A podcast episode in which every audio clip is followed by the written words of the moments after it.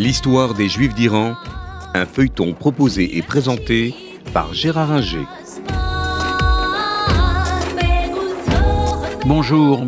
Nous avons vu euh, la semaine dernière l'histoire des Juifs d'Iran dans la première moitié du XXe siècle. La seconde moitié va être très différente. Elle va commencer par une période plutôt favorable et euh, très mal se terminer. Euh, Mohamed Reza Shah, euh, qui se méfie des leaders du monde arabe à partir des années 60, euh, commence à établir des relations officieuses avec l'État d'Israël, ce qui favorise la situation des Juifs sur place. Ces relations officieuses portent sur des problèmes de sécurité, des euh, dossiers de renseignement parce que le chat, comme Israël, se méfie du euh, monde du monde arabe, les Persans euh, n'étant pas arabes mais d'origine et de langue de civilisation arienne,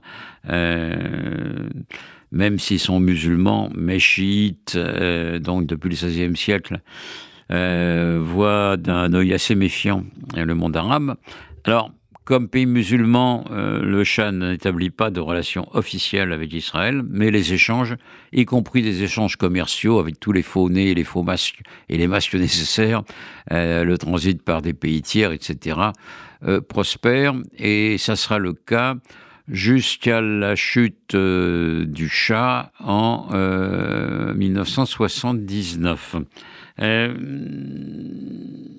les Juifs iraniens profite de cette période d'embellie pendant donc une vingtaine d'années. Pour les uns, pour quitter euh, tranquillement l'Iran et aller qui en Israël, qui dans les différents pays occidentaux. Pour les autres, à vivre mieux sur place. La communauté, certes, diminue car il y a pas mal de départs. Euh, on n'est plus à 100 000 personnes, mais à 70 000 euh, environ. Et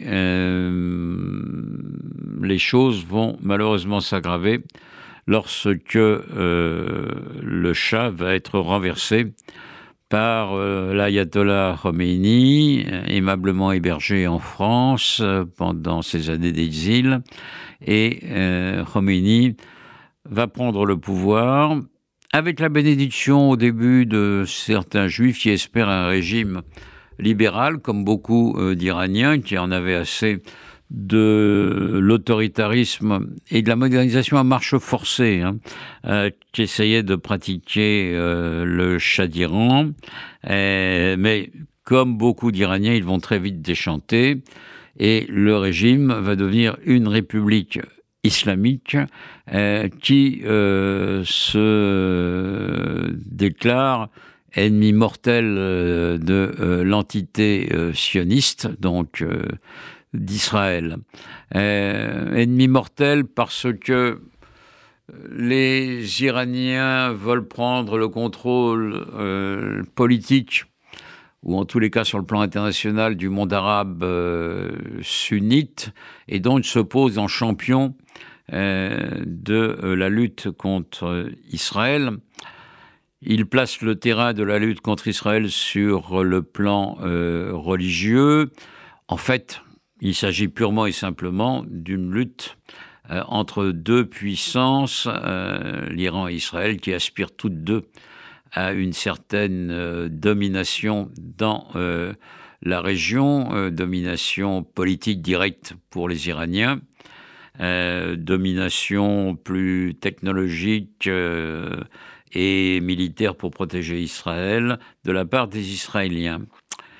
mais cette rivalité euh, va euh, peser lourd. Le, régime euh, de l'ayatollah Khomeini se révèle un régime anti-occidental et anti-américain. On a tous en tête, pour ceux qui ont vécu cette période, l'année 1979 où les Américains qui étaient en Iran sont pris en otage à l'ambassade pendant près euh, neuf mois. ce qui va se traduire par la victoire de Reagan aux États-Unis contre Carter, ce qui été voulu d'ailleurs par les dirigeants iraniens.